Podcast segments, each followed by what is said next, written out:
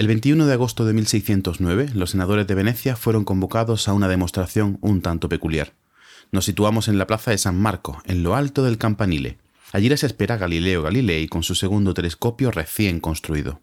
Un artefacto capaz de aumentar entre 8 y 9 veces el tamaño de las cosas y que permitía a los senadores ver ante sus ojos Murano, situado a 2,5 kilómetros, como si estuviera a tan solo 300 metros. Giuseppe Bertini plasmará este momento en su cuadro, donde se muestra al Dux o Dogo, magistrado supremo de la República de Venecia, asomar su ojo a través del objetivo. La Royal Institution Christmas Lecture son una serie de conferencias monotemáticas que han tenido lugar en la Royal Institute de Londres desde el año 1825.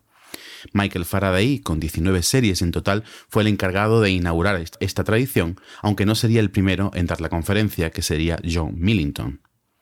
Interrumpida solamente durante la Segunda Guerra Mundial, por las conferencias han pasado los más ilustres científicos y científicas y en la actualidad son un verdadero espectáculo televisivo. Pero los actos de divulgación y de difusión del conocimiento se pueden remontar al siglo II a.C., cuando los filósofos griegos se instalaban en Roma y elaboraban una versión aligerada y en latín de sus conocimientos, para quien estuviese interesado sin querer profundizar. O seguramente debamos remontarnos a las empiternas charlas alrededor del fuego.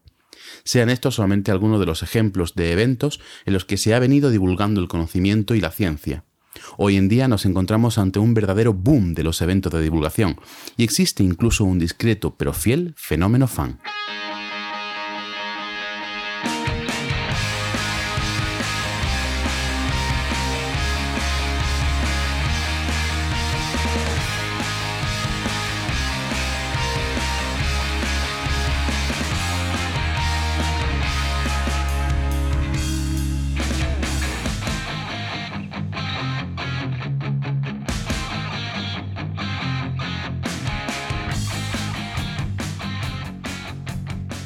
Bienvenidas a No Cuentes Esto, el podcast donde te enseñamos a vivir de contar la ciencia sin morir en el intento. Soy Juan María Arenas, CEO de Oikos MSP, empresa de comunicación científica especializada en desarrollo web, presencia digital y podcasting. Y yo soy Oscar Huertas, CEO de Elania Kea Management and Communication SL, una empresa de gestión de eventos de divulgación, comunicación científica y comunicación institucional. Bueno, eh, y hoy un tema, hoy tenemos un tema que te toca muy de lleno, ¿eh, Oscar? Sí, me, toca, muy de lleno porque llevo haciéndolo mucho tiempo, me encanta, eh, que es el tema de organizar eventos. Y es un tema que me, llena muchísimo y me parece un reto, un reto cada vez que se hace uno. Y aparte, has dicho un dato, el 60% de tu facturación como tu empresa viene de organizar eventos. Hasta ahora, porque a, partir de ahora, primero, por la situación, no, obviamente, se han ido mucho a tomar viento, han bajado mucho las cosas y aunque seguimos haciendo cosas online, pero obviamente la cosa ha bajado mucho. Y tampoco tengo claro que después de esto vaya a ser, porque, bueno, estamos pensando un poco redirigir, pivotar un poco a parte de la actividad de la empresa y posiblemente los eventos se sigan haciendo, pero no representen un porcentaje tan alto. Bueno, pues mm, de todas formas, hoy hablamos de organizar eventos eh, y creo que nos ha quedado un programa, que ya lo tenemos grabado, una tertulia, larga, larga, pero creo que muy interesante. Densa, interesante, con muchos melones abiertos que dan para programa entero. Que da para una temporada entera de, sobre eventos, pero bueno, eso ya, ya lo decidiremos en la siguiente temporada, qué programas vamos haciendo. Bueno, eh, antes de pasar con la charla, que, a mí me, me, apetece un montón de dejársela ya a la gente que la escuche, ¿hablamos del máster? Pues sí, como ha dicho Peláez, en muchas de estas cosas al final hay gente importante como, como Iñaco.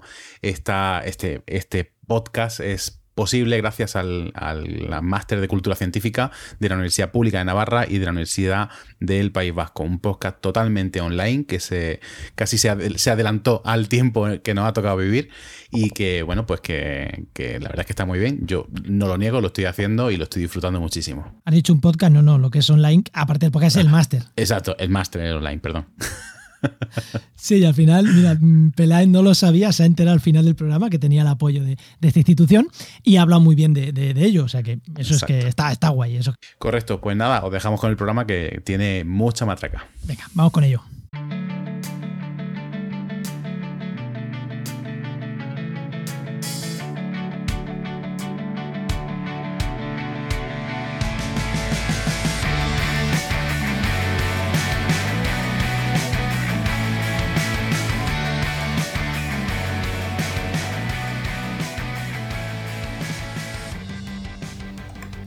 Como ya hemos, hemos dicho, hoy vamos a hablar de eventos. Y para hablar de eventos, aparte del equipo habitual, hoy tenemos aquí con nosotros a Javier Peláez, que es divulgador científico, responsable de ciencia de Yahoo, responsable de organizar los eventos en Naucas y irreductible y arroba irreductible en redes. Y bueno, quien no conozca a Javier Peláez, pues tiene un serio problema. Bueno, Javier, ¿qué tal? Hola, ¿qué tal? ¿Cómo estáis? Y del podcast Catástrofe Ultravioleta. Para más señas, sí, sí, sí. Muchas cosas. Y por otro lado tenemos a Nahuay Badiola, que es desarrollador WordPress y científico que abandonó la ciencia para dedicarte a otras cosas. Que sí, que como de las drogas de la ciencia también se sale. Buenas, Nahuay. Muy buenas, ¿qué tal? y en Twitter es arroba Nahuay Badiola. Ahí con su H intercalada y esas cosas. Esas cositas. Que ya, si alguien se interesa, ya se lo encontrará. y como siempre, el equipo habitual: Oscar, que ya lo habéis escuchado, eh, a Oscar Huerta y a Enos Martínez, director de la red de podcast, esta que aloja este podcast. Muy buenas. Hola, y que lo tenemos aquí vigilando de que lo hagamos bien. bueno, pues hoy la verdad que un programa que, me encanta porque además tenemos a, Javier, que es eh, organizador de Nauca, es uno de los eventos de divulgación más importantes que existen en España. Y pero tenemos a Nahuay también, que no organiza eventos de comunicación científica, pero casi que voy a empezar eh, por preguntarte, Nahuay, ¿qué tipo de eventos has organizado tú? Y, ahora cuento yo el por qué estás tú aquí. Pues mira, son eventos también de, divulgación, pero más que científica, es un poquito más técnica de cómo crear webs con, el, con un software bastante conocido que se llama WordPress y tiene una comunidad muy potente detrás y yo digamos que he entrado en, esa secta, en el buen sentido de, la palabra, entonces he empezado a organizar una meetup aquí en Tarrasa, que es un poco como las reuniones locales que se realizan para compartir conocimiento alrededor de WordPress. Yo soy el organizador y nada, nos juntamos, pues, o nos juntábamos, mejor dicho, físicamente, hasta hace unos meses, eh, unos cuantos en la biblioteca de aquí de Tarrasa. Y el otro evento que fue un poquito más ambicioso y más grande, que fue de un día, fue Genesis Barcelona, que bueno, Genesis es una herramienta de WordPress y ahí sí que nos juntamos unas 60 personas en el Movistar Center, que está súper bien, es un local que está muy bien en, el centro de Barcelona, en Plaza Cataluña. Y nada, pues ahí un poco de la mano de WordPress y de que hay gente muy maja organizando cosas, pues le pica uno el gusanillo y se mete a aportar su parte yo quería traer gente también que haya organizado cosas fuera, porque siempre mirando lo que se hace fuera de la comunidad científica, podemos traer ideas que nos sirvan a los divulgadores de ciencia para organizar también cosas. Entonces, por eso esa visión. Y para quien no conozca Naucas, eh, Javier, dinos en dos líneas qué es Naucas. Bueno, Naucas es, una, es un grupo de amigos en realidad, no, no es mucho más. Eh, se ha ido creciendo, pero en un principio era eso, simplemente un grupo de, gente, de divulgadores y divulgadoras que, nos hemos reunido, eh, hemos hecho ahí piña, casi una familia ya, y bueno, pues eh, ya iremos hablando de, de cómo se organiza un evento o cosas más técnicas, pero en realidad es eso, juntarnos unos cuantos de amigos. Pues entramos con la primera pregunta que tengo aquí y que no sé si os habéis dado cuenta, Oscar, que yo le he dado la vuelta porque quiero empezar por esta. Vale, vamos a organizar un evento, pero se organiza para aprender, para divertirse, para hacer networking, para hacerse rico con la organización. ¿Para qué se organiza un evento? Javier, venga, empieza tú, ¿qué haces con la cara rara? Yo organizo los eventos y así empecé y casi casi sigo, aunque ahora, vale, profesionalmente sí hago eventos más profesionales, eh, para reunirme con gente. Eh, simplemente, o sea, estamos ahora más conectados que nunca. No creo que haya una era de la civilización donde las conexiones, la comunicación, eh, fíjate, nosotros cinco, cada uno en una punta de España, estamos muy conectados. Redes sociales, ni te cuento, pero oye, se ha perdido el evento físico, lo que es eh, juntarse, darse, bueno, ahora con el coronavirus eh, se abraza poco, pero oye, das un abrazo, tomas unas cañas, hacer lo que se decía antes que era interacción social o personal, ¿no? Y, la primera vez que hice un evento fue eso, simplemente eso. Habíamos abierto una web, en Naucas, que éramos 100 personas, que la mayoría nos conocíamos por Twitter o por blogs, y dijimos, ¿y si hacemos algo para conocernos? Solo eso, ¿eh? ¿eh? la cuestión es que dijimos, bueno, pues ya que vamos a hacer algo para conocernos, vamos a abrirlo al público y que venga, y bueno, si hay alguien que nos sigue o lo que sea, que también lo conozcamos a ellos. Y bueno, el primer año en 2011, hace 10 años, eh, pues eh, se llenó aquello y, bueno, pues dijimos, vamos a hacer esto ya bien, no de juntarnos eh, de cañas, ¿no? Y así es como empezó. Y la idea fundamental sigue, es decir, cuando yo planeo hacer un evento, planeo encontrarme con gente. Y este año que hemos cancelado todos los, los eventos, estoy muy jorobado. O sea, tengo una mala hostia que es considerable, porque no veo a, a los amiguetes desde hace un año. Mm, Totalmente. O sea, eventos en primer lugar para pasárselo bien y para hacer networking. Nahuay, ¿algo diferente? Vamos. No, totalmente de acuerdo. O sea, yo creo que cualquier evento que se precie, ya no solo los que he organizado, sino a los que he ido, es el motor, es juntarse con gente con la que te apetece compartir un rato y en aquellos momentos un abrazo y unas birras y todo lo que... Y, es verdad que un poco de conocimiento, que en esto eh, sí que a nivel de divulgación tanto científica como de otra cosa, creo que, que siempre hay un puntito de querer compartir lo que has aprendido o, lo que sea. Pero el motor yo creo que es un poco eso, es encontrarte con gente y, bueno, ahora se llama networking, interacción social, como lo quieras llamar. Y Oscar, tú también organizas eventos, aunque tú organizas más eventos para que venga gente al evento puramente, ¿no? Hago un poquito de, las dos cosas. Eh, obviamente organizo de Granando Ciencia para encontrarme con, amigos, con conocidos y por, y por, efectivamente, por lo que han dicho ellos dos, de traer a gente a Granada, que a lo mejor de otra forma la gente pasa mucho por Madrid, pero por Granada igual no pasa tanto, pero de esta forma se les obliga un poco a bajar y a, venir por aquí. Es verdad que ahora lo fea que Granada, ¿Les obligas a ir a Granada con lo fea que es? Pero es que pilla, pilla un poco a desmano, tanto en avión como en metro, como, como en tren, como en cualquier se pilla un poco a desmano, no te creas. Se lo dices a uno ah, que vive en Cádiz. Sí, sí, pilla a desmano del todo.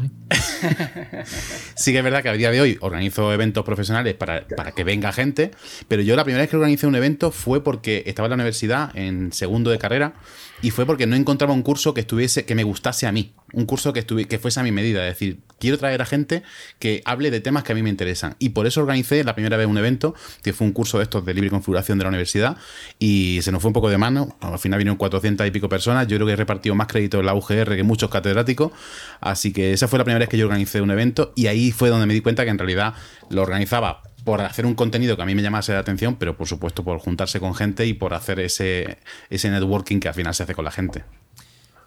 ¿Y Enoch? Yo, sí, yo quería entrar aquí en, en una parte, porque lo, que querías, eh, por lo que habéis contado, a ver, este podcast va de ganarse la vida con, organizando o divulgando ciencia. Entonces, ahora quiero que me contéis si realmente ganáis dinero con ello, ¿vale? Con estos eventos que son para tomar cañas.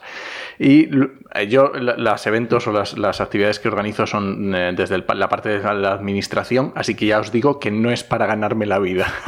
en todo caso, eh, das algo de dinero a las, a las empresas que lo organicen. Pero vosotros, además de iros a tomar cañas, ¿os ganáis la vida o no? Eh, si quieres empiezo yo. Eh, bueno, yo una, una, salvedad. Os gano a todos de lejanía porque estoy en Tenerife, así que lo siento. Eh, lo segundo es que sí, es cierto que eh, la idea principal, le he dicho que era juntarse con amigos y compartir unas cañas, pero oye, en nuestro caso en Naucas había gente y hay gente muy sabia, mucho investigador, mucho y también era para compartir conocimientos, o sea, por eso empezaron las charlas, para escuchar lo que decía alguien que sabe mucho, ¿no? Y en tercer lugar, si nos ganamos la vida, yo personalmente no, con los eventos no, porque eh, si no, este año que los he cancelado todos, no, no comería, o sea, porque no hay ninguna entrada, ¿no? Eh, ahora mismo la divulgación y la comunicación científica eh, juega muchas ramas, es decir, o, tienes muchos em, cabos donde coger, o es raro que hay gente que sigue, por supuesto, en medios tradicionales o se dedica específicamente a una cosa, como organizar eventos, pero no creo que, y menos ahora con el coronavirus, eh, no creo que nadie pudiera en divulgación científica ganarse un sueldo más o menos digno solo con eso, y menos este año. Este año, evidentemente. No, solo, solo con eso yo, no, pero yo sí que es verdad que con, mi empresa un 60% de los ingresos vienen de organización de eventos. También es cierto que muchos lo hemos podido traspasar a otro mes, pasarlo a online y me siguen pagando por hacerlo. Eh, en fin, pero sí, sí que es verdad que me ha pegado una hostia gordísima, obviamente. Sí, en, mi caso, por ejemplo, como está todo centrado en, WordPress, que es una herramienta de código abierto y open source y todo se hace un poco por amor al arte, realmente en ningún evento de WordPress hay nada de, de lucro por medio. Realmente la gente que lo organiza lo hace por amor al arte, en este caso al software libre, la gente que da ponencias tampoco cobra y los voluntarios que se encargan de, ir un poco, pues que para que todo eso funcione tampoco cobran, con lo cual en ese aspecto sí que no, no se hace mucho negocio en, mm. WordPress con eso. Eh, tocaba otra pregunta, pero voy a traerme una que, que creo que hila muy bien con lo que estamos hablando. Y es el tema de ganar dinero frente a ganar otros intangibles, monetización indirecta que se llama. Porque ahí creo que sí que tenemos claro, aparte de Oscar, que él gana dinero directamente organizando, eh, creo que los demás sí que de ahí sí que esos intangibles, esos monetización indirecta, esos contactos, sí que em, puede ser muy interesante, ¿no? Digo desde la pista, no del que va al evento, ¿eh? no hablo del que va al evento a aprender, sino el que está organizando. El que está organizando también se lleva ese networking, esa monetización superior, inferior al que va simplemente como asistente, porque el que organiza mm, está tan hasta arriba de cosas que igual no le da tiempo a ese networking que sí que puede hacer el asistente. Como organizadores, ¿se gana muchos intangibles, mucha monetización indirecta o no? Sí, eh, indirecta toda la que quieras y más, muchísima. Visibilidad, te pagan en visibilidad enorme. Eh, sí, no, hombre, ojo, vamos a ver, yo también me, Naucas cobra por los, eh, por los eventos. Es decir, nosotros, Naucas es una eh, empresa que también tenemos Amazing eh, Sociedad Limitada y eh, nos dedicamos a hacer eventos. O sea que no es que no ganemos dinero, sin embargo es que los ponemos tan baratos que en realidad mm, somos un desastre para los negocios, ¿no? Pero, y sobre todo ahora que están cancelados. En el momento de, o sea, el tema este de intangibles, bueno, vamos a ver, todos los que han salido en alguna charla Naucas o tienen visibilidad, tarde o temprano les salen, si tienes visibilidad te salen otros proyectos, ¿no? Ya sea, pues mira, hay mucha gente que empezó dando charlas en Naucas o lo que sea, ahora está en la tele, eh, viendo en Telecinco, en la mañana o en Radio Nacional, te salen otras oportunidades, eh, sí. Luego también eh, se conoce gente que no solo son investigadores, sino que también, bueno, tienen empresas y te llaman o, mira, yo ahora mismo estoy llevando las redes de, una plataforma del Cabildo de Tenerife que se llama Biotransfer, que es una, em, un proyecto de iniciativa europea para hacer transferencia de conocimiento de biotecnología y me salió porque me conocían de, de Naucas y, y sabían que llevaba temas de tecnología y de ciencia evidentemente, si te conocen y conocen tu trabajo y ese trabajo que, tienes es medianamente notable, evidentemente te salen otras oportunidades fuera de lo que es organizar un evento específicamente, no son solo amigos y cañas. ¿eh? Hmm. ¿Nahuay? Sí, eh, pues en realidad yo creo que ser organizador no te da tanta visibilidad como ser ponente, ¿vale? Que esa sería un poco la, la, comparación que se podría hacer pero yo creo que depende de lo estresado que vayas el día de, sí que vas a interaccionar con bastante gente porque saben que estás ahí detrás. Yo creo que sobre todo con lo que ganas es networking o colaboración con otros organizadores, si no eres el único, ahí sí que se estrechan mucho los lazos porque tienes que sacar adelante algo y une mucho. Y también con los sponsors. Si tienes sponsors, sí que ahí hay un trato que no tendrías como ponente o como asistente y creo que ahí sí que puedes sacar un rédito de que se forje ¿no? una relación que para futuros, eh, futuras charlas o otros eventos sí que haya una relación más fluida. Muy interesante esto, esto que dices, la relación con los patrocinadores, sponsors. Oscar. Claro, yo en mi, yo en mi caso muchas veces me dicen, no, pero sí, tus clientes son los que vienen a los eventos. Digo, no, mis clientes son las instituciones que me contratan para seguir haciendo eventos y para seguir contratando cosas. Y en ese sentido, organizar eventos sí que me ha dado una red de gente que conozco, de profesionales, de, profesores, de eh, rectores, de empresas, de... Es decir, para mí mis clientes son la institución que me quiere contratar para hacer algo. O la empresa que me quiere contratar porque dice, ah, este organiza el Declarando Ciencia, pues me mola que me vaya a organizar esto. Entonces, a mí en ese caso sí que me ha dado mucho, pero sí que es verdad que estoy de acuerdo en que si la, estos intangibles que estamos hablando es en notoriedad, obviamente cualquier ponente de Naucas tiene mucha más notoriedad que, que, que cualquier organizador y sobre todo si hay un organizador discreto. En el caso de Peláez y mío salimos al escenario y presentamos nosotros, con lo cual por lo menos salimos. Pero hay otros que directamente se quedan en el backstage y no los ven nunca. Y eso sí que es verdad que es totalmente intangible, pero del todo, es que no saben ni quién lo organiza. Pero, pero habla con el que tiene la pasta, ¿eh? lo que acaba de decir Nahuay es muy importante. Habla con el que tiene la pasta. eso es importante. Oye, a la hora de organizar un, evento, eh, ¿sois más partidarios de asamblea o de líder? O que haya mucha gente metida o que lo haga solo uno. Sí, o sea, lo que es la parte de gestión de, la eventos. Toma de decisiones. claro, la toma de decisiones. ¿Un dictador o una asamblea? Te digo mi experiencia, porque como he trabajado con cuarenta y tantas instituciones diferentes, que si Valladolid, que si los museos, que si la cátedra, eh, yo siempre me pongo delante y se hace lo que yo digo. Es así, yo, es decir, yo no, no estoy tengo una situación muy, muy buena, que por otro lado, oye, pues eh, después de 10 años me la he ganado, de decir, no quiero hacer esto y voy a hacer esto. En ocasiones, eh, evidentemente, para temas de, infraestructura, de viajes, de hoteles, Naucas, por ejemplo, Bilbao mueve a 100 ponentes, 100 ponentes. Entonces, para eso siempre necesitas eh, un apoyo logístico que en muchos casos lo proporciona, bueno, pues un ayuntamiento o lo proporciona una cátedra o lo proporciona una universidad que tienen ya sus propias agencias de viajes, por ejemplo, para hoteles, para viajes, etcétera. Pero en el tema de eh, claro, es que eh, esto de, Naucas es una cosa muy puñetera y yo creo que de Granando también.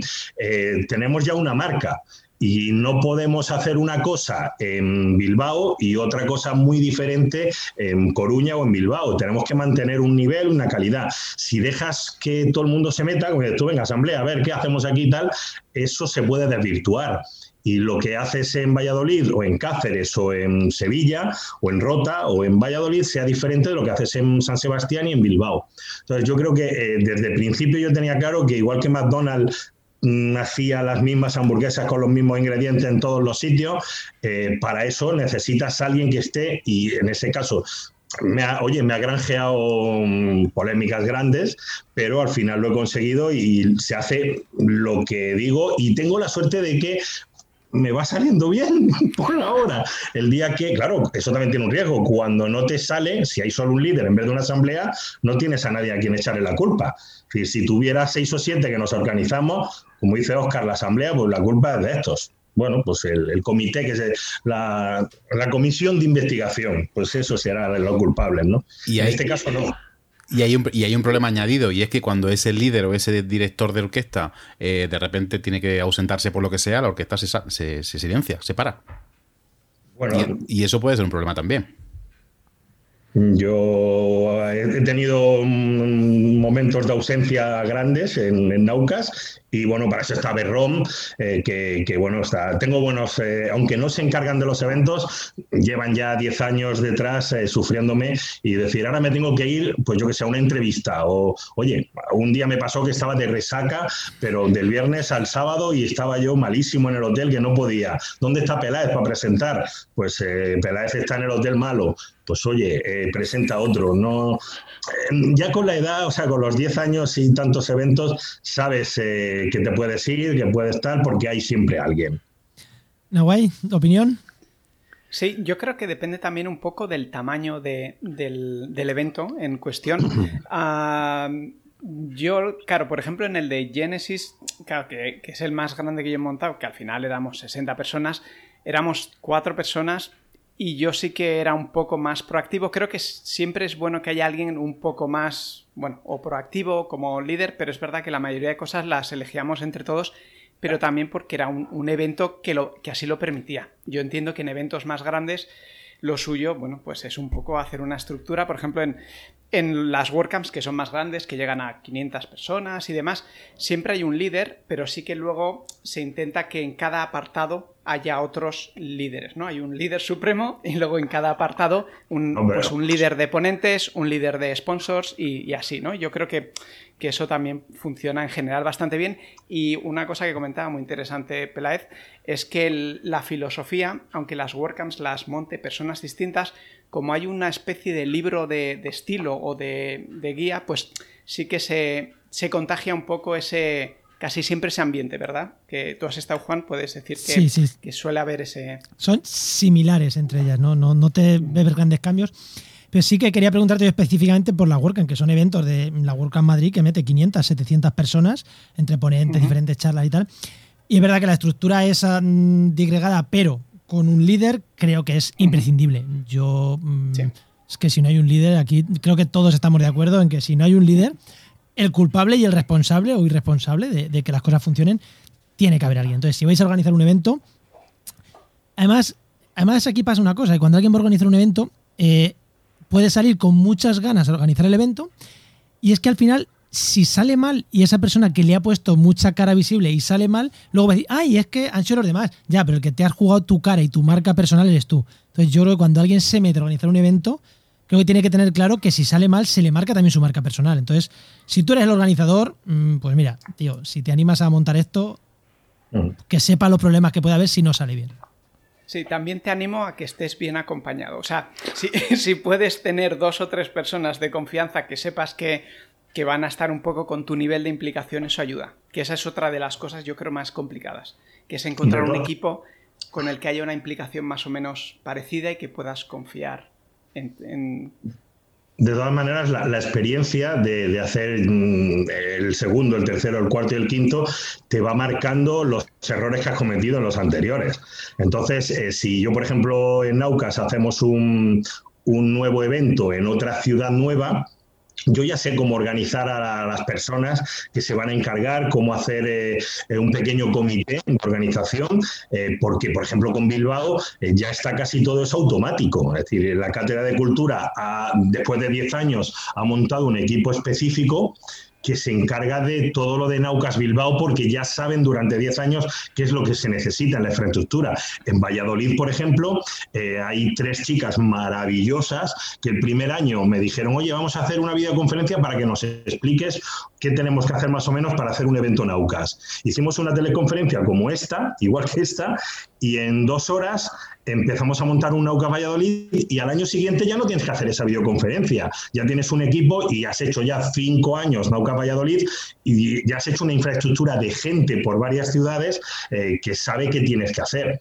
Luego también es lo que dice Oscar, nuestros clientes son las instituciones, tenemos que tener mucha suerte también de que esas instituciones mantengan el mismo equipo de personas y no tenga que haber muchos cambios. Porque yo ahora mismo, por ejemplo, si quisiera hacer ahora mismo un Naucas Valladolid, las tres personas que se encargan de Valladolid están, siguen trabajando allí, pues nada, vamos a hacerlo y punto, no como siempre. Enoch, levantaba la mano. Sí, una cosa que habéis mencionado así de pasada y que a mí me llama mucho la atención es el tema del de, eh, evento como marca. ¿Vale? Habéis dicho, Peláez lo ha dicho, si ahora quiero hacer un Naucas, eh, eh, se espera cómo es un Naucas. Nahuay, lo mismo, una WordCamp ya tiene una estructura, a lo mejor no son todas 100% iguales, pero ya tiene un, algo. Eh, lo mismo Oscar con Desgranando. Desgranando ya es algo, que ya la gente sabe lo que es. Entonces, ¿se es esclavo de esa marca? ¿O hay que, para que el evento, para si quieres montar algo, tienes que matar eso y empezar otra cosa? ¿O cómo es la, historia?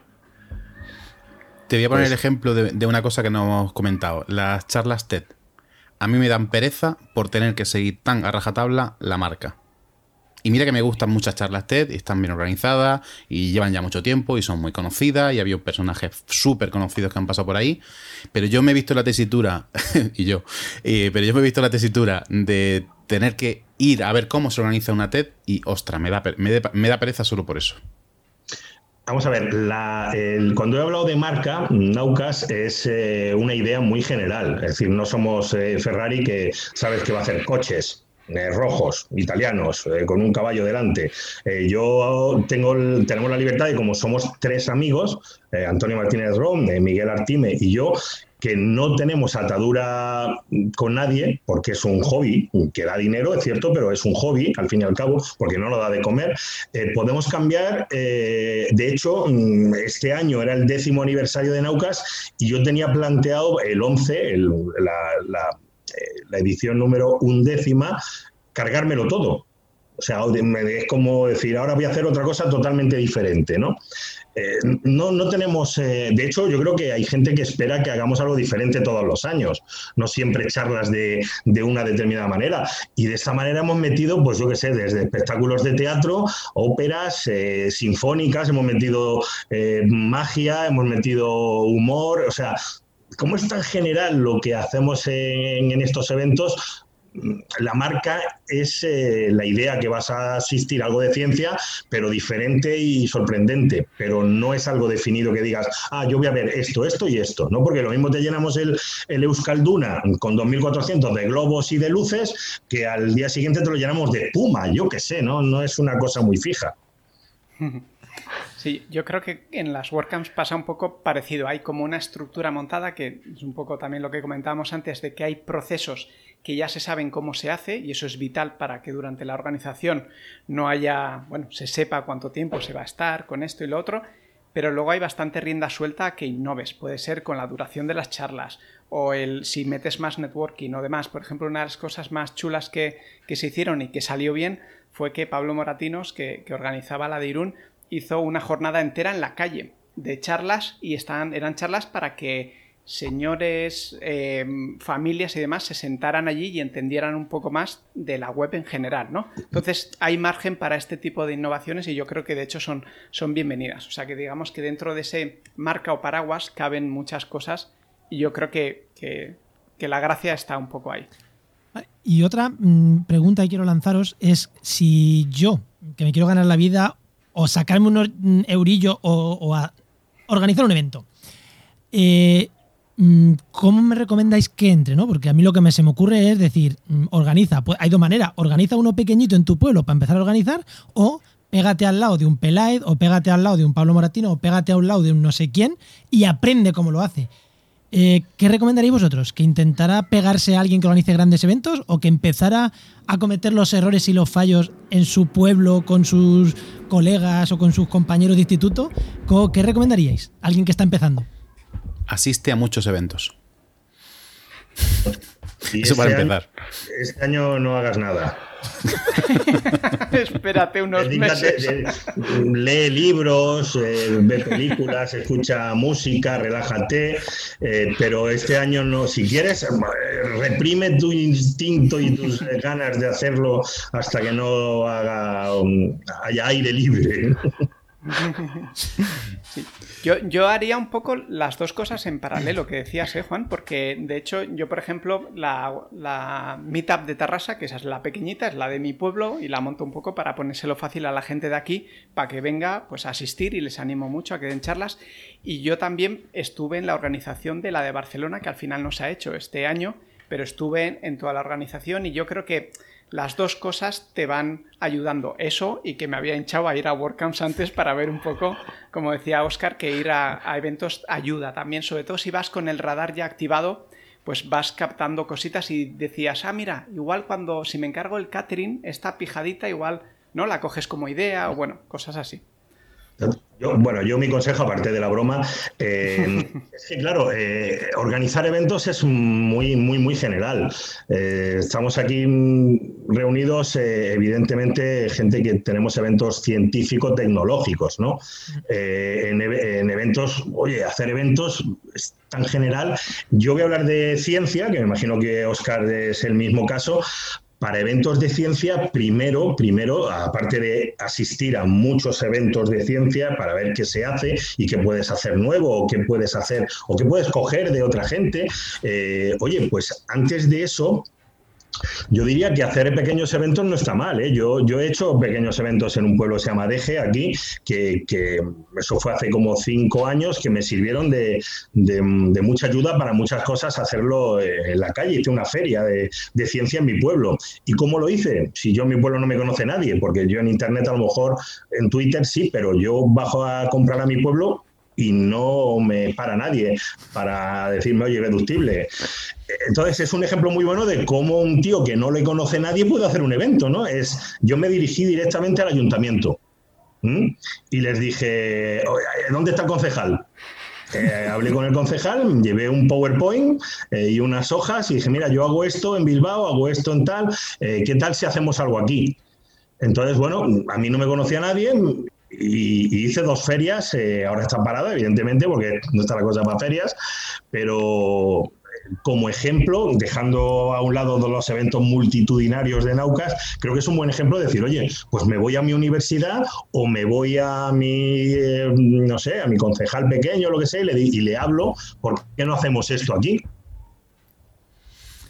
Sí, pueden ser, pueden ser varias formas. Eh, asistir a eventos, verlo y también empezar desde pequeño. También se te puede ir un poco la cabeza y directamente tirarte con una noche de investigadores, que aquí en Granada son 15.000 personas lo que viene, y, que te salga bastante bien. Y claro, te, viene un poco arriba, pero sí que es verdad que hay veces que te tienes que tirar un poco a la piscina. Eh, voy a sacar el tema y abrir el melón de eventos gratis, eventos financiados, quién financia, quién paga. Es decir, porque obviamente hay eventos en los que se paga una entrada, eventos que están financiados, patrocinados, etcétera. Y me hace mucha gracia cuando se dice, no es que este evento es gratuito. No, perdona, el evento había que pagarlo. Esto, la infraestructura cuesta un dinero. Otra cosa es que tú no hayas pagado una entrada para esto, pero alguien lo ha pagado. No, vamos a ver, eh, los eventos no son gratis ninguno. Eh, there's no such thing as eh, free lunch. Creo que había una frase que no hay nada como no existe el desayuno gratis, ¿no? Siempre te cobran la, gaseosa o el café. Em, la entrada es gratuita. La entrada es gratuita porque se quiere hacer un servicio de popularización, eh, como dice nuestro amigo Iñaco Juan Ignacio Pérez, de agritpop, de, de propaganda de la ciencia, para que la gente conozca la ciencia, que oye, igual que se hacen otras cosas para dar a conocer el teatro, el cine, yo creo que la ciencia nos hace falta mucho elevar la cultura científica de este país. O sea que eh, se hacen eventos gratuitos, igual que se hacen puertas abiertas en museos y en otros sitios, ¿no? Pero todo tiene un coste. Eh, nosotros hay que pagar a los ponentes, nosotros en Aucas pagamos a los ponentes, eh, hay que pagar el teatro, hay que pagar los viajes de los ponentes, las habitaciones si viajan y los hoteles, es decir, tiene un coste. Una cosa que nos va a venir muy bien y que no va a y no ha preguntado Juan María Arenas y que creo que Oscar y yo queríamos que nos pregunte es esto. Porque estamos hablando de para alguien que quiere hacerse rico haciendo eventos o para alguien que quiere asistir. No. Y si hablamos de para la gente que a lo mejor no se escucha. Oye, yo soy una institución o una universidad o un ayuntamiento. ¿Qué tengo que hacer para hacer un desgranando? ¿O qué tengo que hacer para hacer un Naucas? Eso, nos, nos, convendría mejor a nosotros, ¿a que sí, Oscar? Efectivamente, porque son nuestros clientes, son los que nos contratan. Claro. Sí, pues en este caso, en este caso yo creo que eh, voy a hablar por Desgranando Ciencia. Desgranando Ciencia se organiza por una asociación sin ánimo de lucro, que pedimos una financiación competitiva además de la, de la FECIT.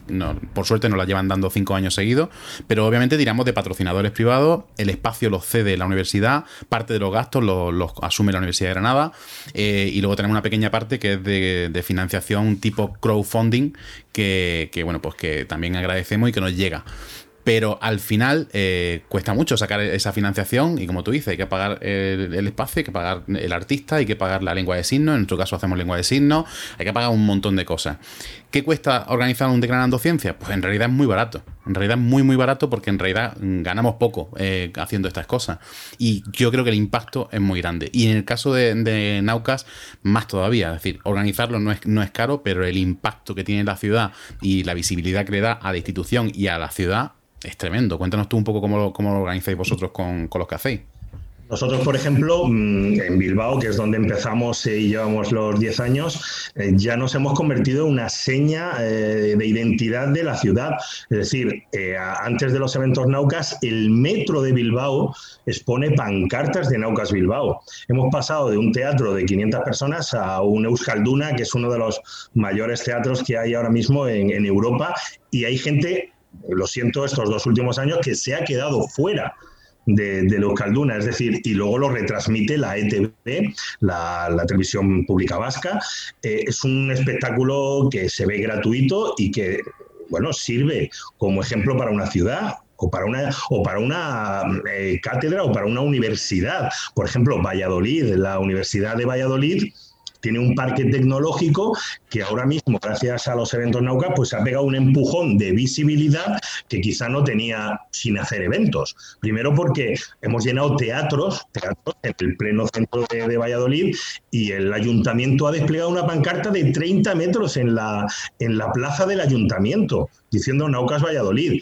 O sea, eso para la ciencia, primero, eh, ver que hay un espectáculo científico que sale muy pocas veces se ve un espectáculo científico con una pancarta de 30 metros en la plaza de un ayuntamiento. Es un empujón para la ciencia y luego, oye, es un empujón para la universidad que nos contrata. Eh, aquí, mm, vamos, mm, para el que se quiera ganar la vida, ya lo sabe. Acceso a universidades, incluso las universidades, un súper importante visibilidad dentro de estos eventos. Aquí, mm, mirando al otro invitado que tenemos, el no residente, mirando a la guay, aquí es un poquito diferente a lo que son las WordCamp, ¿no? Porque ahí hay mucho patrocinador, también se paga, muy poquito, y no se, y no se le paga a los ponentes. O sea que. sí. Sí, sí. Yo, a ver, por ejemplo, la versión pequeña, ¿vale? Que son las meetups. Lo suyo es que busques una biblioteca municipal, que, les cuentes un poco, como comentaba antes Pelaz, que les cuentes un poco el rollito que vas a, vas a contar y tal y cual. Y aquí no es gratuita, pero casi lo asumo yo, no es mucho dinero. El coste de Meetup, no sé si conocéis, que es una red, bueno, que tiene bastante visibilidad online para que la gente descubra grupos, lo paga la fundación de WordPress, ¿vale? Que hay una fundación sin ánimo de lucro que esto, y entonces ya está. Digamos que, la, entrada es gratuita porque el coste es casi mínimo. La versión grande en las WordCamps normalmente son entradas de 10 a 30 euros, dependiendo de la ciudad y porque el dinero se va sobre todo en el venue, o sea, la ubicación y el catering porque como son eventos de dos días, siempre hay catering.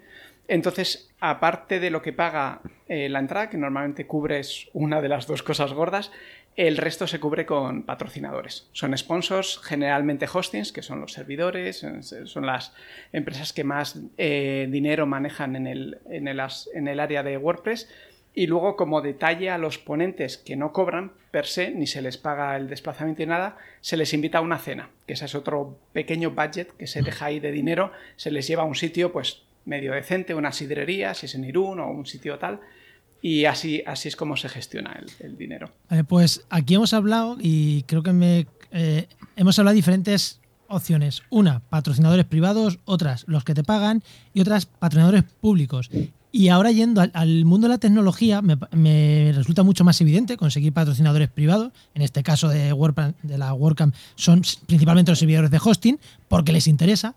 En el caso de la divulgación científica, eh, ese patrocinador privado, punto uno, es fácil que entre. Punto dos, interesa que entre, porque claro, si entra una farmacéutica, a lo mejor no le puede meter caña a la farmacéutica. O si entra un, yo qué sé, o si entra Monsanto, pues a lo mejor no puedes hablar más del transgénico, o al revés, o si te entra una ONG no puedes hablar bien. Es como... Mira, yo, te digo. ¿Pero quién va a hablar mal de los transgénicos, por favor? yo en mi caso. Sí, no, no, pero, pero ya, igual no, pero igual no vas a hablar mal de ellos porque no hay que hablar mal, pero a lo mejor te pueden decir, ya, pero es que no has hablado mal de ellos porque estaba por detrás Monsanto, o no has hablado de la vacuna porque estaba detrás. O sea, que, puede ser una forma de atacar al propio evento. No digo que esté mal o que esté bien, que es una forma de atacar al propio evento. Entonces, ¿cómo veis la financiación privada en este tipo de, eventos?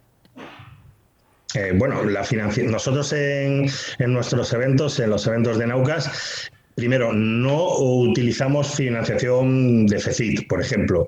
Eh, no por otra cosa, porque Oscar te lo puede decir, estaría estupendo, pero eh, somos muy vagos y hay un papeleo horrible, pero horrible. Entonces, como no queremos papeleos, no utilizamos ese medio.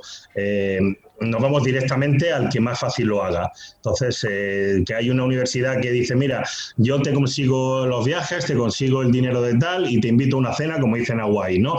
No tengo que hacer mucho papeleo, no tengo que hacer firma electrónica, factura de esos, con esos hacemos cosas. Luego, financiación privada, muy poca, nosotros hemos tenido muy, muy poca, apenas hemos tenido empresas y la mayoría de empresas son porque apoyan ya eh, a nuestro cliente. Por ejemplo, la Cátedra de Cultura Científica tiene convenios con varias empresas, entonces, bueno, en los carteles de Naucas eh, aparecen esas eh, empresas, pero porque no aportan dinero a Naucas, aportan a la cátedra o a la universidad o al parque científico, etcétera. El ayuntamiento, por ejemplo, en la mayoría de los casos, eh, es, público, evidentemente, pero no es eh, nada de que digo.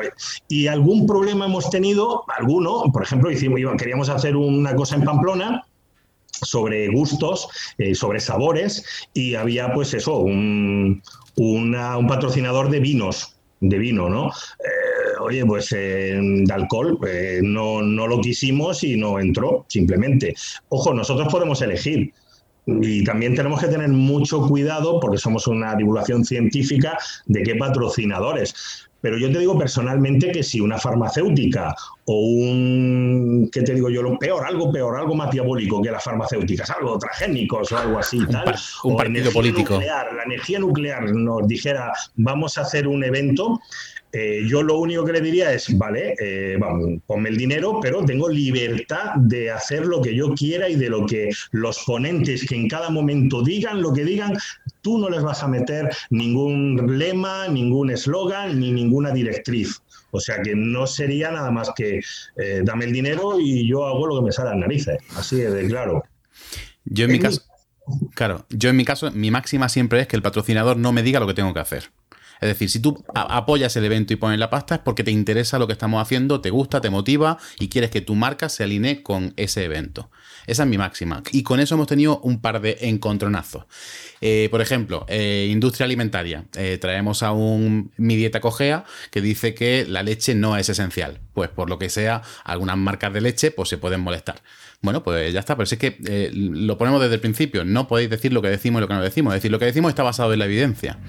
Luego sí que es verdad que, por ejemplo, alguna vez nos han criticado, por ejemplo, a nosotros nos financia, nos ha financiado un par de años la Fundación Iberoamericana de Nutrición, la FINUT.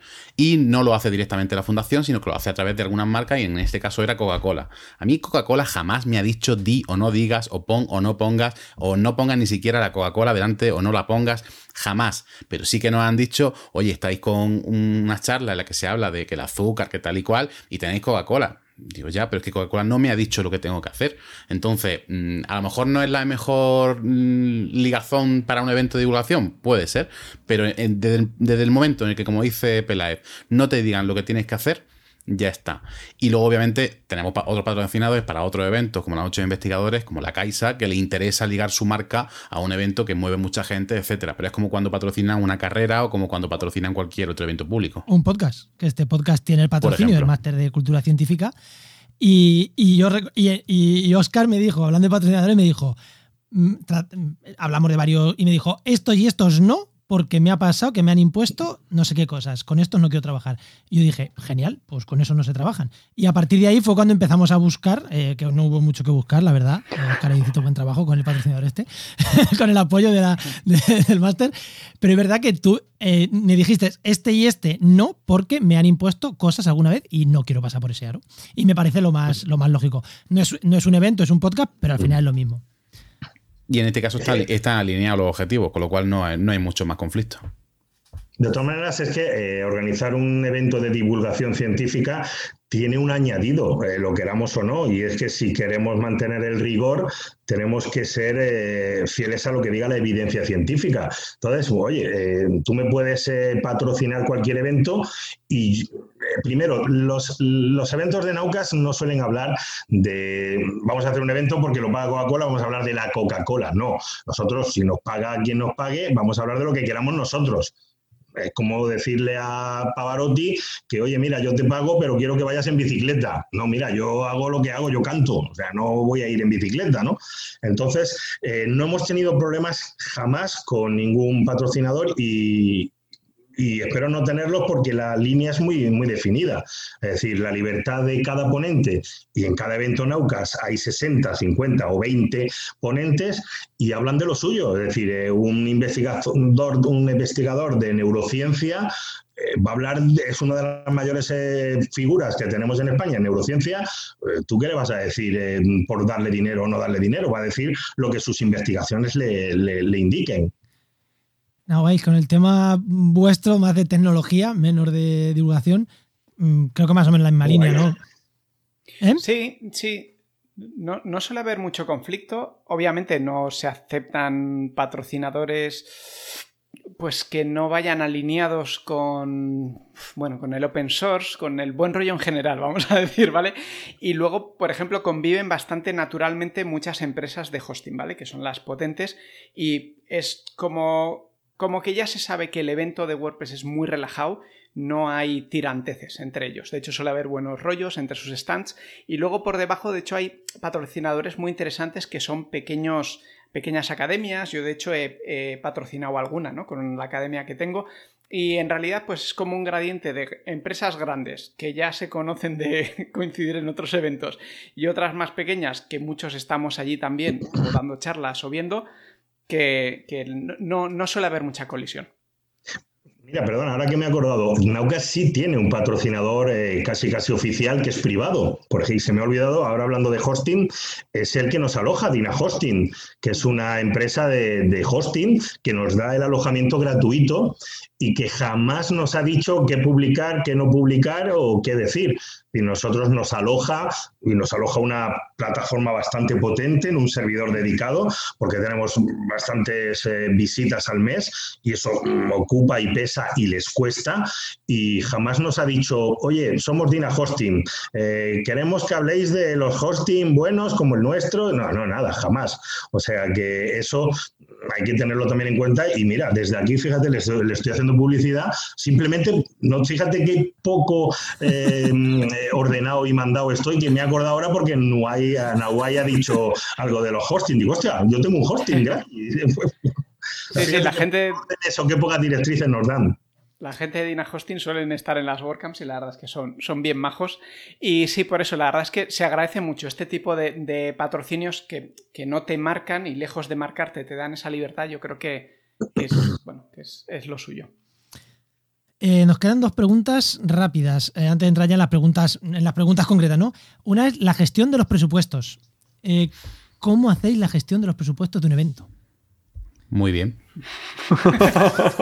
con, un Excel y, bien. Yo es que como el dinero no es mío, gasto que no veas. O sea, es una cosa loca. Yo... A ver, eh,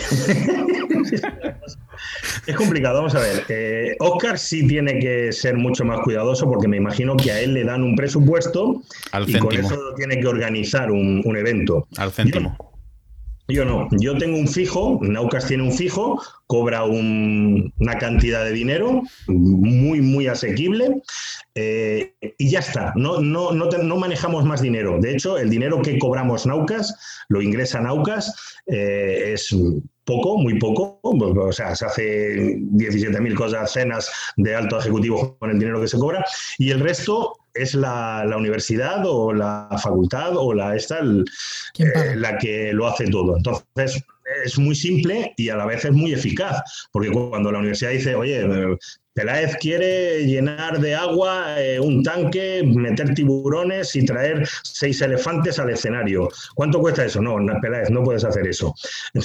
Entonces, hay una pelea ahí entre lo que yo quiero hacer o lo que se puede hacer, ¿no? En realidad. Y bueno, pues eh, ahí vamos eh, calculando y balanceando el presupuesto según mis locuras o la locura de los ponentes que dice Javier, que quiero 200 kilos de aceitunas para tirarlas encima mientras hago una charla gravedad.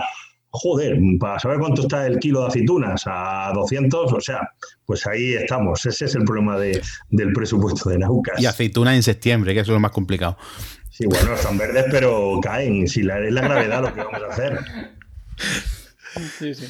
En, el caso de, las WordCamps es bastante sencillo. La fundación es, la que. Este tío todo es sencillo, qué alegría. bueno, no, es, sencillo. Es, sencillo, yo. es sencillo porque se han hecho muchas y ya. o sea, es sencillo para ellos porque te dicen no te puedes gastar más de esto.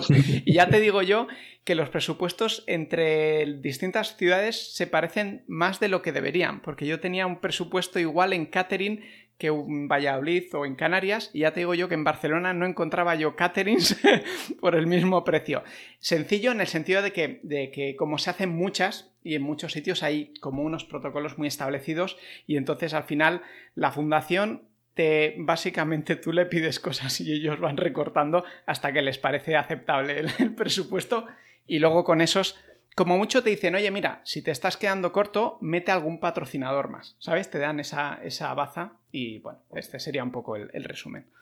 Sí, yo, yo, en mi caso me tengo que ajustar al dedillo, porque en el caso del, de Granando Ciencia es que además lo vamos a, tiempo vista. Es decir, nosotros pedimos el proyecto de FECIT en noviembre y el evento se organiza el noviembre siguiente. Quiere decir que tú lo pides, dices exactamente lo que te vas a gastar y en qué.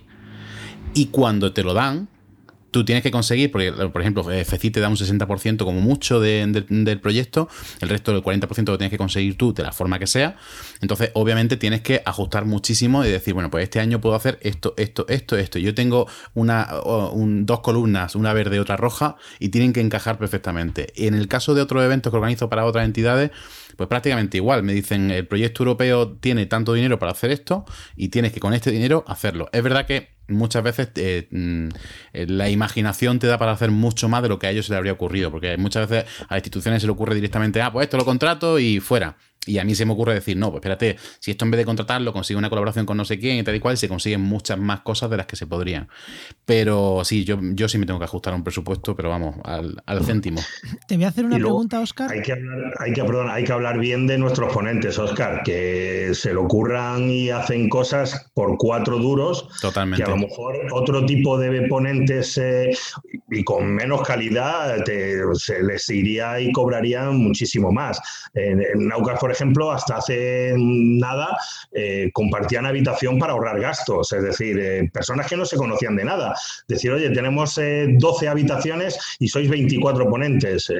eso no se lo puedes pedir tú a un congreso de, médicos o un simposium de no sé cuánto. O sea que los ponentes que, que hacen divulgación son una maravilla, son muy majetes y bueno, la mayoría de ellos incluso eh, han ido primero de, espectadores antes de ser ponentes, o sea que son aficionados. Y a veces hasta les cuesta la pasta, porque antes estabais diciendo que pagabais el catering. Por ejemplo, en el caso de Nauca no pagan el catering, pero la gente se lo paga gustosamente y se queda ahí un día más y lo que haga falta para poder estar y quedarse en el evento. Y quiero preguntar a. Y yo cuando fui a Desgranando que me pagué mi avión, hombre, esto... Correcto. Le quiero preguntar a Enoch una cosa, pero creo que te voy a preguntar antes a ti, Oscar.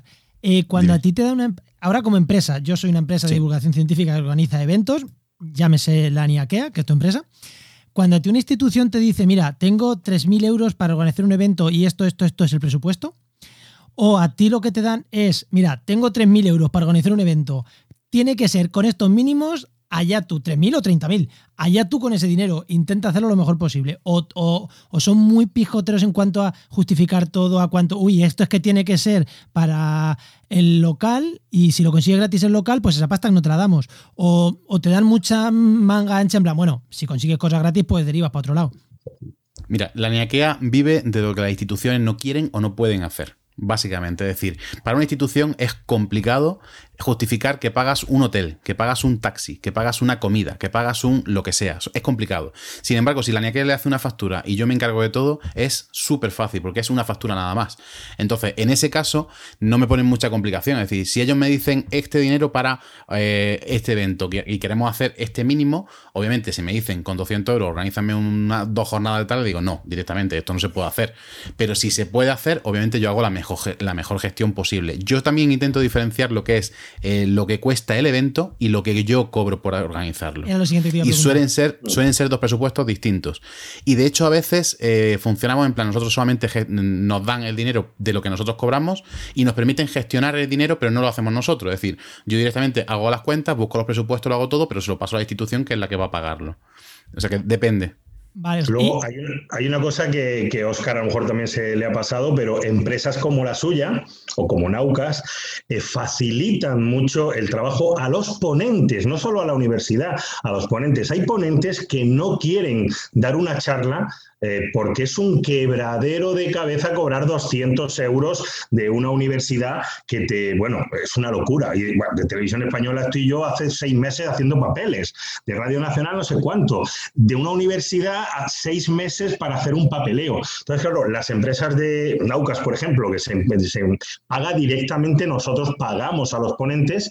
Y la NIAQUEA me imagino que lo mismo, facilita mucho el trabajo a los ponentes. Y eso facilita también hacer buenos eventos porque hay gente que quiere venir a Naucas o que quiere venir a Desgranando porque es fácil y no se van a tirar seis meses haciendo papeleo. Sí. Y aquí, eh, bueno, mm, entonces, eh, Oscar, por un lado el presupuesto del evento, por otro lado el presupuesto que ganas tú como organizador. Mm, buena forma de hacerlo así, ¿no? Eh, yo, mm, bien. Oh, Enoch, te voy a preguntar, porque tú eres la administración y muchas veces tú eres el que das la pasta para que otras empresas te saquen del marrón.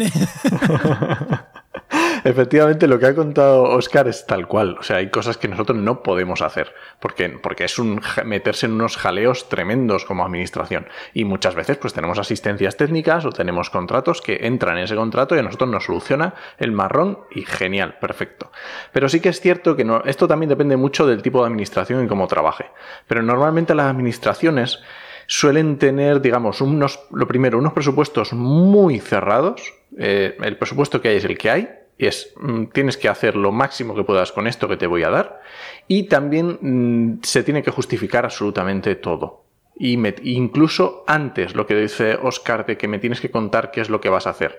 Luego a lo mejor existe la posibilidad, como ha pasado este año, que mm, no se ha podido hacer lo que teníamos y a lo mejor te digo, improvisa, hazme lo que puedas te tienes que ajustar aquí y hazme lo que puedas. Y, obviamente las empresas, como tienen la flexibilidad y tienen la imaginación y las posibilidades, hacen maravillas. Y es cierto que salen cosas muy chulas, pero bueno, es una administración que tiene sus, bueno, sus, sus, diferentes estructuras y hay que, que, tienen que seguirse y tiene que ser así. Otra cosa que, se nos ha pasado, también eh, la calidad del evento depende mucho del año y de la institución, porque igual que Nock ha dicho que depende del dinero y tal, hay que decir que los presupuestos son variables, muy variables, y, un, un, presupuesto de un año, al año siguiente te encuentras que, por ejemplo, las administraciones tienen que gastar todo el presupuesto porque lo que no gastan lo pierden. Entonces, un año de repente te encuentras que tienes un pastón enorme porque a la universidad o a esto le sobra dinero y puedes hacer cosas más grandes y todo el mundo dice, wow, pedazo de evento has montado, ¿no? Madre mía.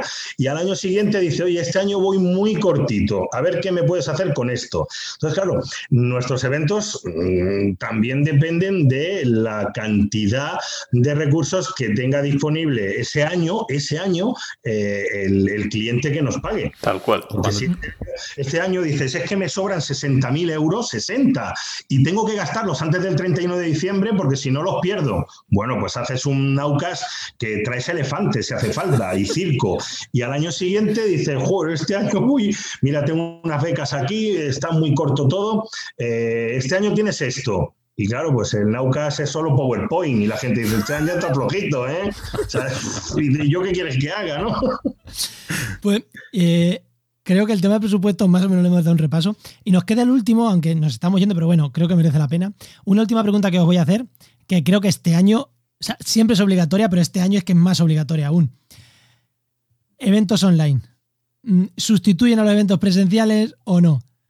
Yo, tú en mi equipo siempre, El único momento en el que Oscar y yo no nos vamos a pelear. No, no nos vamos a pelear porque estamos de acuerdo. No los sustituyen, pero hay que hacerlos.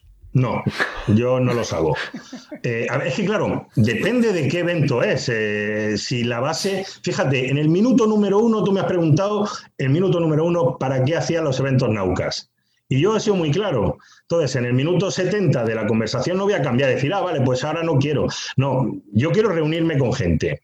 Y el éxito de un evento, ojo, eh, Oscar evidentemente tiene una empresa y se gana dinero con eso, tiene que adaptarse y tiene que, evolucionar. Pero mm, en mi caso, en nuestro caso, yo me he negado y me, lo han, me han llamado de varias instituciones. ¿Y si lo hacemos a través de online? Digo, no, no, porque pierde todo lo que has estado 10 años ganando, en mi caso, que es ser un punto de reunión, ser un punto de encuentro, ser un punto de, conocer gente. Y, y luego, ¿qué? ¿para qué? ¿Para juntarnos y ver todas las estanterías de IKEA que tenemos todo el mundo? Yo ya estoy cansado de videoconferencias. Nahuay, que tú también... Mm, tú eres muy de eventos, muy de ir a los eventos y ahora todo online. ¿Cómo lo veis? Desde el mundo más tecnológico. Ah, eh, es, un poco rollo, es un poco rollo porque es verdad que a los eventos se va a ver gente y a poder ser a chucharlos. Y también una cosa que ha pasado, eh, bueno, que nos ha pasado unos cuantos, que lo he comentado con amigos, es que esto de tener tantas videoconferencias, bien sea por congresos online o demás, ha generado cierta fatiga de, bueno, de que eso, de que de repente había mucho, mucha oferta o gratuita o de formación en general y, joder, pues mira que yo soy un motivado de la vida y muy animado y estuve en la, en la versión que se hizo de la WordCamp España Online, estuve como ponente y demás, pero he notado que con los meses me he venido un poco abajo y ese, ese ímpetu que tengo yo de ir a los eventos ha bajado un poco. Por ejemplo, y llevándolo ya a, lo, que, a lo que monto yo, la meetup de Tarrasa, al ser tan local, yo la paré y no busqué alternativas porque era optimista, soy optimista naturaleza. ¿Qué pasa? Que han pasado seis meses. Entonces ahora lo que voy a hacer es juntarme con otra comunidad de Granollers, que es otro pueblo de aquí, y vamos a hacer la versión online. Ellos ya lo hacían y ahora la vamos a hacer en conjunta, pero va a ser un poco como medida paliativa, para que la gente que venía pues nos siga recordando, nos veamos un poco, echas un poquito las risas salvando las distancias, no es lo mismo, pero digamos que, en nuestro caso sí lo estamos manteniendo, pero no es lo mismo. Eso no lo vamos a negar. Oscar. Sí, yo, obviamente estoy de acuerdo con Peláez que un evento, un Naucas, un Degranando, si no es presencial, no pierde el, pierde el sentido. Entonces, en este, en este caso, eh, nosotros lo que hemos hecho ha sido hacer otra cosa no es Degranando Ciencia, no, ni siquiera suma número, no lo vamos a llamar Degranando 7, se llama, se llama HDC Online. Eh, hemos hecho un algo diferente que de hecho incluso a lo mejor puede coger vida propia para otro año, no lo sé. de hecho, no lo estoy gestionando yo, lo están organizando desde la asociación. Y es simplemente, pues, un. Bueno, vamos a quitarnos un poco ese tal, vamos a hacer. Igual que se organizaron durante la pandemia, se han organizado algunas cosas que han estado muy bien y que, y que nos han entretenido, eh, como la gente en escenio, que ha hecho maravillas eh, de directo, etcétera. Entonces, bueno, pues es un poco eso. Luego, efectivamente, hay eventos que yo no, o sea, que es que me pagan por hacerlo. Y me dicen, no se puede hacer presencial, pásalo online. Haz milagro. Es decir, en este caso ya es la obligación. Pero sí que pienso que si, eh, eh, igual nos estamos planteando que esto va a durar un año y medio, dos años, tal. Igual, ¿y si esto dura cinco años? no la tenemos todas con nosotros de que vaya a haber vacuna, ni de que esto se vaya a solucionar en, en, el plazo de uno, dos o tres años dejamos de hacerlo todo, lo paramos todo, todo, todo, todo. O sea, esto es grave, pero no es una, una guerra mundial, coño. Esto es para, para, acabar por todo lo alto del podcast. Aquí nos estás hundiendo, Oscar. nosotros, fíjate, si, si teníamos claro que esto es grave, que en marzo, eh, antes de, nada, creo que fue el 6 de marzo, cuando yo estaba en Bilbao preparado para hacer un evento Naucas, cuando decidimos eh, suspender ese evento Naucas de, marzo, y no solo eso, que era el día de Pi, el 13 de marzo, el 14, el 13 del... Bueno, no solo eso, sino que suspendimos en marzo todos los eventos del año, incluyendo, decir la gente, pero los de septiembre también. Sí, también los de septiembre porque sabemos que es grave. O sea que nosotros sabemos también, que era bastante grave. Pero, pero, pero, no estoy de acuerdo con lo de los eventos online personalmente por varias razones y te lo voy a explicar muy rápidamente, ¿vale? La primera, eh, hay una sobresaturación, que eso lo ha comentado, no van a responder jamás, jamás, jamás a las expectativas que tiene una institución que te paga, lo cual va en desprestigio de tu marca, porque claro, ¿Cómo puede ser que yo haga un Naucas que reúne a 3.000 personas y, en, y luego, oye, que esto se ve en los números, haya 7 o 70 o 80 personas en directo? Correcto un online de esos de YouTube, mm, va a decir la universidad, hostia, esta gente la ha cagado total, no compensa el dinero mm, para el resultado que doy. Yo y tú, Oscar, por eso a lo mejor íbamos a diferir, estamos acostumbrados a que salgan los eventos en los periódicos, a que salgan los eventos en, en las noticias, incluso las colas, el ambiente, los ponentes, el, ideal de Granada, y de repente de repente, eh, o sea, las instituciones pagan por eso, por eso que consiguen, por esa visibilidad. De repente se la vas a negar. Vas a, por mucho éxito que tenga un Zoom de estos, por muchísimo éxito, no va a recompensar toda la. No va a salir en ningún telediario, no va a salir en ningún. Es decir, es un paso atrás. Y luego, joder, es que son de aburridos, con permiso. Qué aburridos son. Un evento Naucas dura ocho horas cuatro por la mañana y cuatro por la tarde y dos días. Y la gente se mata por entrar el primero porque son muy divertidos. ¿A quién aguanta aquí ocho horas delante de un Zoom? Delante de un YouTube. Pero si yo entro en YouTube, le doy tres segundos y ya estoy pasando el vídeo para adelante. Correcto, y por eso, y por eso esos eventos hay que adaptarlo, obviamente, y no va a estar ocho horas de videoconferencia ni mucho menos. Pero ahora te voy a dar la vuelta. Yo, por ejemplo, venía organizando eventos presenciales para la fundación del PTS, eh, con empresas, con médicos, con tal. Venían 40, 50 personas, 60 personas, que para lo específicos que son, no está mal. Ahora de repente hemos pasado a hacerlo online y nos vienen 150, 200, 300 personas porque de repente lo hemos abierto. Los temas eran hiper interesantes, pero no había más gente en Granada. De repente lo hemos abierto y con este formato sí que viene mucha gente. Por eso digo que no todos, obviamente un Nauca, un de Granando no se puede adaptar a una versión online, pero hay otros que posiblemente hayan ganado con esto. Y estoy de acuerdo con vosotros en que hay sobresaturación, pero los que ya estamos de antes no tenemos culpa, coño. Eh, voy a... te quiero, Oscar. Voy, a poner, voy a poner un ejemplo en la línea de lo que está diciendo Oscar, que Enoch seguro que se acuerda. Hace poco en nuestro podcast de actualidad y empleo ambiental entrevistamos a Julio Rabadán, que es el jefe en España de la plataforma Observado, que es de observación de fauna. Es una plataforma donde puedes ir recogiendo tus datos de fauna y tal en el móvil. Y tenía un evento con una universidad que le iba a pagar por un evento, no sé si era para 50 personas, ¿no? Que nos dijo algo así. Sí, eran, bueno, sí, más o menos. Un evento a la Universidad de Burgos, creo, pequeñito. Pues se lo llevaron online con todo el miedo del mundo y se le metieron 800 personas en el evento y la universidad hiper contenta. Pero claro, no es lo mismo un evento de 3.000 llevártelo online que un evento de 80 o de 50 llevártelo online. Y yo me niego a muchas cosas online. Yo tenía un curso de podcasting en la Universidad de Huelva, dos días, tres días a tope presencial allí, y me dijeron, esas ocho horas al día que vas a hacer en Huelva, hazlas online. Y dije, no, prefiero perder el dinero del curso porque no puedo estar ocho horas dando un curso online de podcasting, no puedo. Pero es que eh, yo creo que, bueno, como dice Oscar, nos tendremos que ir adaptando si esto fuera la guerra Z de zombies, ¿vale? Pero eh, incluso vamos a poner en el peor sentido y que jamás vamos a salir, esto va a ser para toda la vida así. Yo prefiero contagiarme y a tomar por culo, como esto sea toda la vida así, pero, pero, vale, vamos a darle la razón a Oscar y vamos a adaptarnos. Bueno, cuando nos adaptemos ya veremos, pero ahora mismo son una chapuza, o sea, son una chapuza. Miras el cuarto de Oscar ahora y ves ahí la estantería, no sé cuánto, o sea, estás acostumbrado a hacer una escenografía muy cuidada en un evento Naucas, donde se, joder, se hace un ensayo con luces, hay cantantes, hay una orquesta y tal, y te vas a poner a verle la estantería de Ikea a todo el mundo, que todos tenemos la misma, yo qué sé, o o a ver detrás el, el battery o la cisterna o el gato que suena, es que son muy chapuceras. Entonces, la calidad que se pierde en un evento que cuida mucho la calidad, mm, yo no me arriesgo. Entonces digo, mira, cuando lo haga, lo voy a hacer a lo bestia. Pero mientras no voy a estar aquí haciendo el sonido de uno que no suena, un ponente no se le oye, el otro no se conecta, oye, que se me ha cortado. Venga, hombre. ¿Has visto los eventos en Second Life?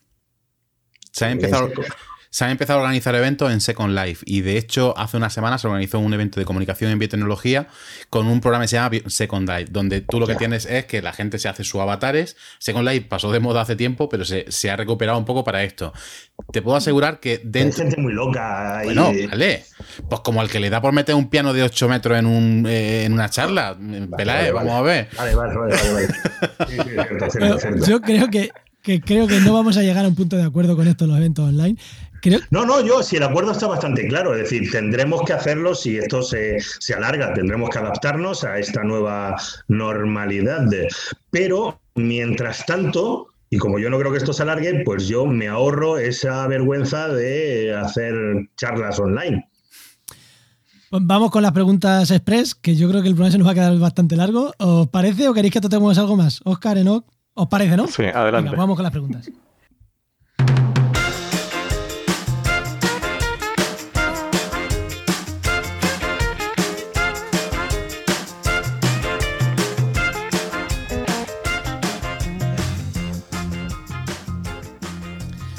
Bueno, pues las preguntas, que estas sí son rápidas, al pie y respuesta rápida. Venga, una herramienta, aplicación, programa, lo que sea, sin que profesionalmente no podríais vivir. Mm, ¿Quién empieza? Para eventos. Por ejemplo. Por ejemplo, para, eventos o, cualquier cosa que diga, yo es que sin esto, eh, mira, por dar... El teléfono, tío, el teléfono, llamar por teléfono.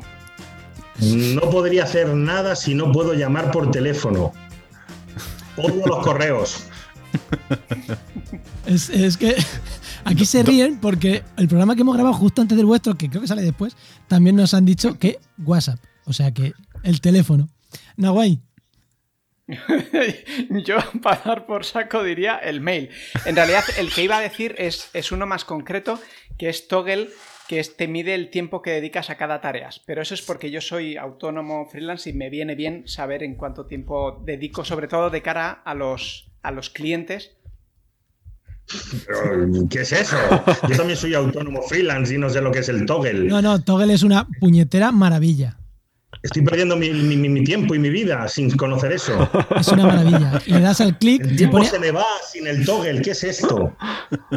¿Qué estáis- ¿A qué dedicáis vuestra vida que necesitáis una aplicación que os organice el tiempo?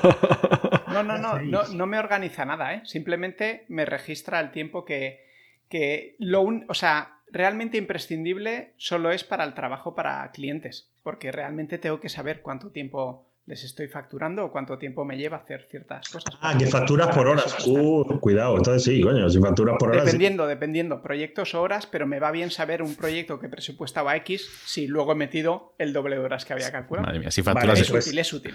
Es, Sí. el- es la herramienta que jamás utilizaría yo porque si no cierro Naucas. Si yo cuento las horas que le he echado Naucas y me pongo a ver el dinero que me ha dado Naucas, lo cerraría. Así que no me voy a instalar eso. Eso te voy a decir. O al contrario, si, si, con- si contase la hora que le dedico a trabajar, igual no hay presupuesto para pagarme. Yo, pa- para mí, estoy con Nahuay. Toggle es una maravilla, sobre todo cuando organizas, por lo que dices, te he presupuestado mil, mil euros y llevo aquí hechas mm, 170 horas, más no sé qué, más no sé cuánto, y dices, pues no me sale a cuenta, no me sale a cuenta estos mil euros que te he presupuestado. Eh, creo que es una herramienta muy, muy, muy necesaria. Eh, siguiente pregunta, Oscar, venga, hazla tú, que ya te has convertido en el broncano, que esta pregunta. Eh, sí, no, eh, una pregunta incómoda, pero bueno, si la queréis responder, responderla y si no, también responderla. ¿Cuánto ganáis y de dónde vienen vuestros ingresos? ¿Cuánto ganamos al mes? Sí, o al año, o como, como tú lo calcules. Vale. Al mes estoy por debajo, por debajo de los 700.000 euros. Vale. ¿Y, y, y tus ingresos vienen de? ¿De organizar De- eventos? No.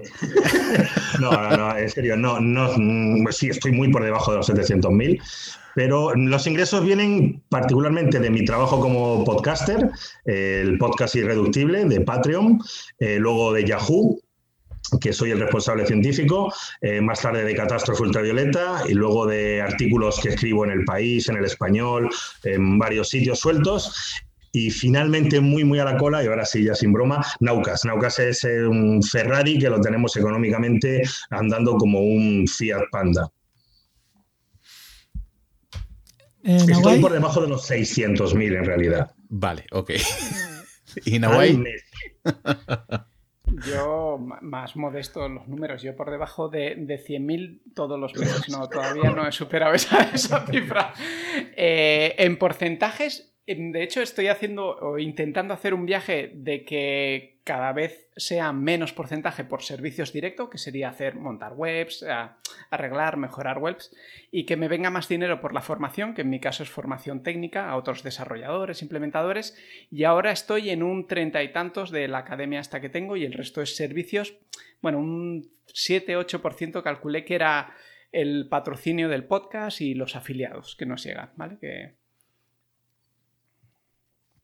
pues bueno, mm, no se han mojado a decir el El único que ha dicho una cifra, cifra, cifra es Ignacio Crespo, ¿eh? Ese sí que nos dijo una cifra. Ah, sí, ¿cuánto, cuánto gana Crespo? Escúchate el programa número 2, que nos lo dice. No, no, eh, coño, coño, ya estoy. Yo tengo el toggle y tengo que administrar bien el tiempo. Dímelo y si me dices lo que cobra Crespo, yo te digo lo que, lo que gano yo.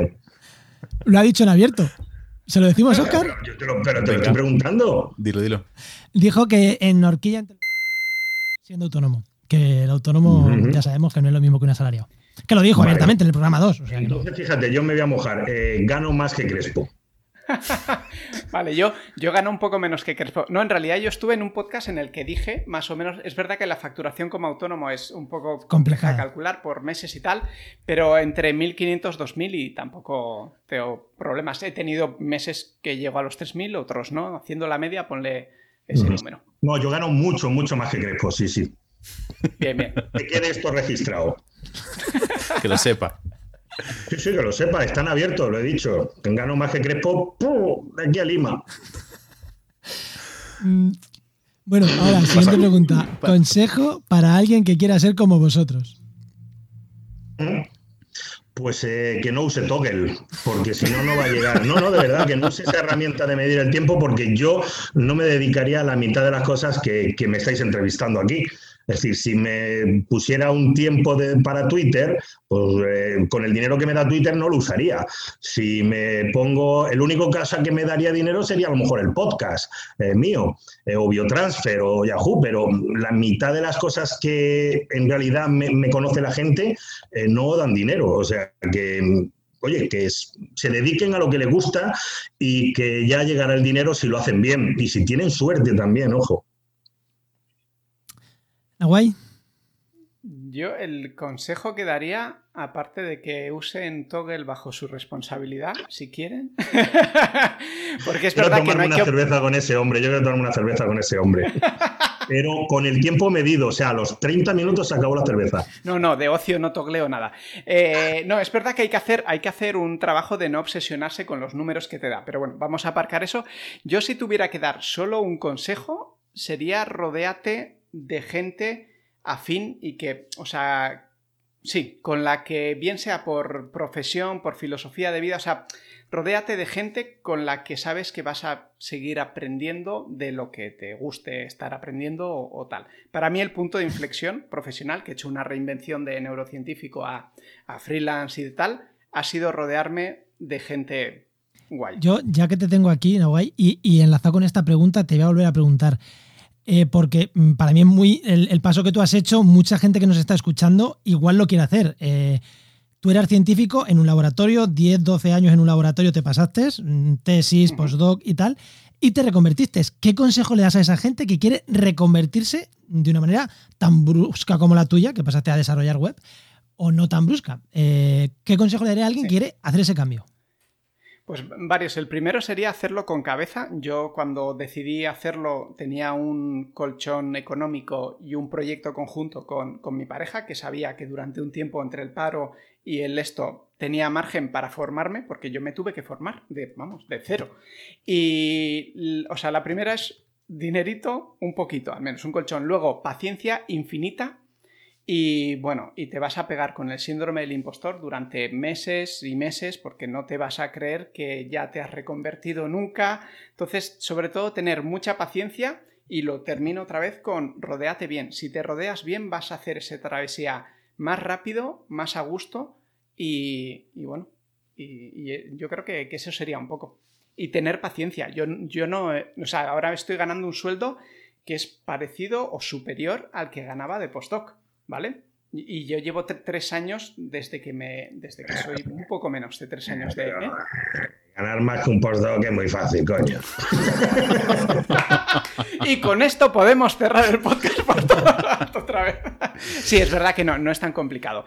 Eh, simplemente vivo mejor que lo que vivía antes, que era un poco lo que buscaba, ¿eh? eh con este cambio tan radical. Sí, yo, gano más que con la ciencia desde el primer mes que me hice autónomo, así que no te digo más. Hostia. Eh, la pregunta, eh, pensad un poco en temas o pensad en personas que en general se dedican a esto de comunicar ciencia, eh, etcétera. ¿A quién traeríais a la segunda temporada para hablar con ellos? O, aunque no comuniquen ciencia, que veáis que puede ser un perfil interesante para alguien que quiera comunicar ciencia, de una manera o de otra.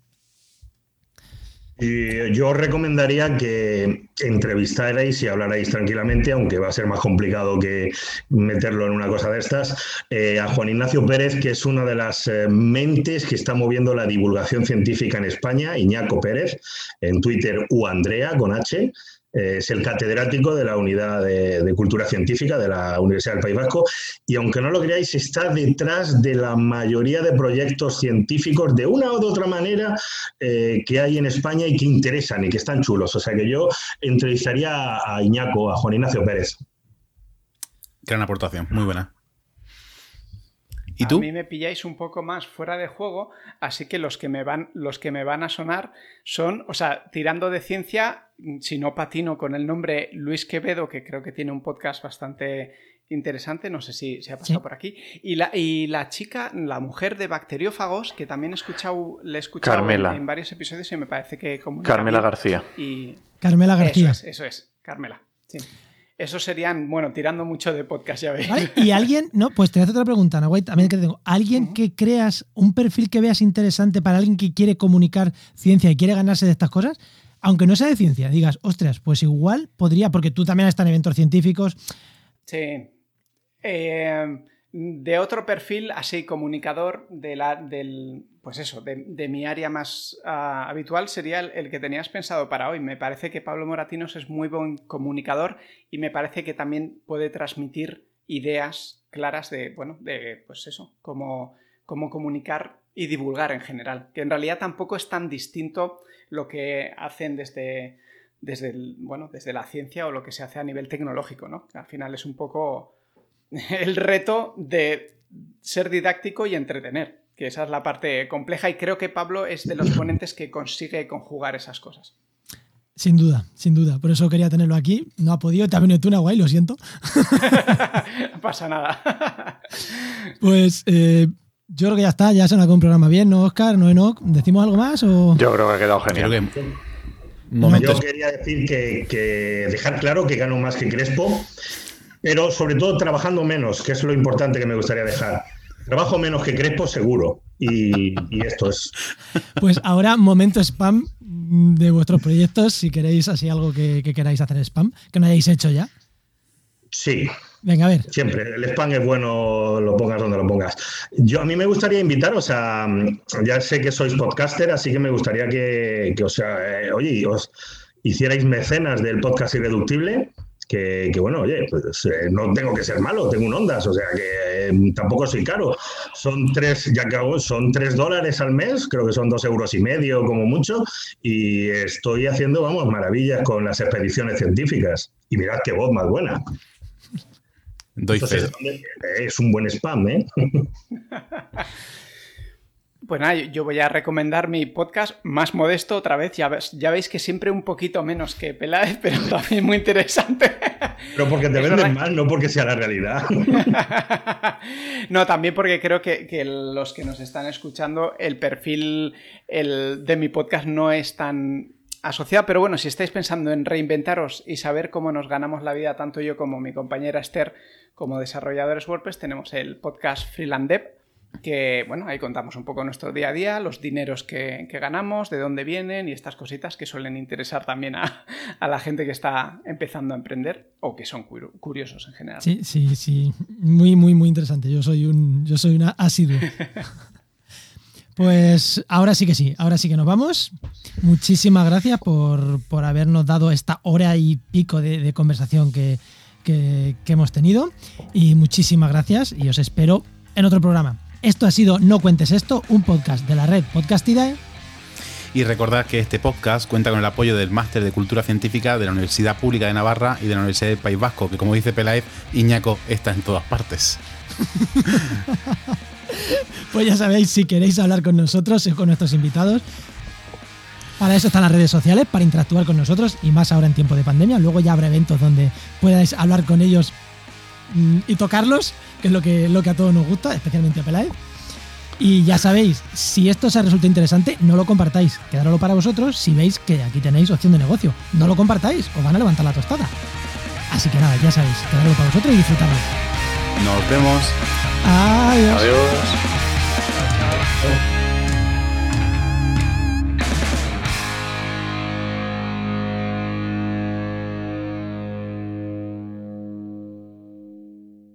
Oye, Juan, que al final se ha escapado pero sin decir lo que cobra, tal. Eh, cobra más que Crespo. Pero escucha, ¿y si nos lo traemos otro día ya a ver si se lo sacamos? Venga, vamos a probar a ver si hablando de podcast la agarramos ahí. Venga, le tocamos la fibra. Venga, pues a ver si en el siguiente lo conseguimos.